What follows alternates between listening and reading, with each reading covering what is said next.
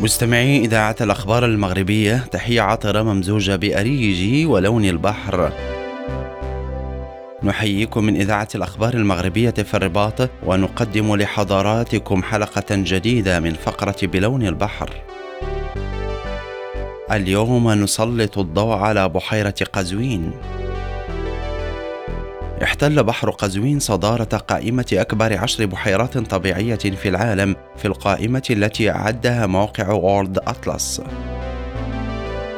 وتتشكل البحيرات لأسباب عدة منها الأنشطة التكتونية والبركانية وحركة الأنهار الجليدية بينما تتسبب الأنشطة الإنسانية سواء المقصودة أو العفوية في تكون أو تدمير الكثير من البحيرات. ويعد بحر قزوين أكبر بحيرة في العالم إذ تبلغ مساحته 371 ألف كيلومتر ويحتوي على أكثر من 87 ألف كيلومتر مكعب من المياه فضلا عن كونه ثالث أعمق بحيرة في العالم.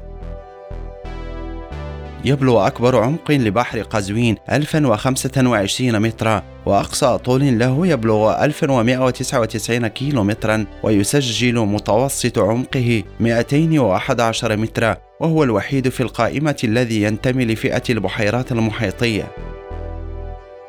كما يعتبر أكبر مسطح مائي مغلق على الأرض من حيث المساحة وهو أكبر بحيرة في العالم ويحمل خصائص البحار والبحيرات. بحر قزوين. حوض مغلق ليس له تدفقات. يحده من الشمال الغربي روسيا ومن الغرب أذربيجان ومن الجنوب إيران ومن الجنوب الشرقي تركمانستان ومن الشمال الشرقي طرغيزستان. كان سكان سواحل بحر قزوين القدامى يعتبرونه محيطا وربما يرجع ذلك لاتساعه ونسبة ملوحته. وتصل نسبة الملوحة فيه 1.2% تقريبا ليكون ثالث أكبر المياه ملوحة في العالم. سيداتي وسادتي وصلنا إلى ختام جولتنا الزرقاء. قدمناها لحضراتكم من إذاعة الأخبار المغربية في الرباط. لكم مني أنا محمد وحمان أطيب المنى والسلام عليكم ورحمة الله وبركاته.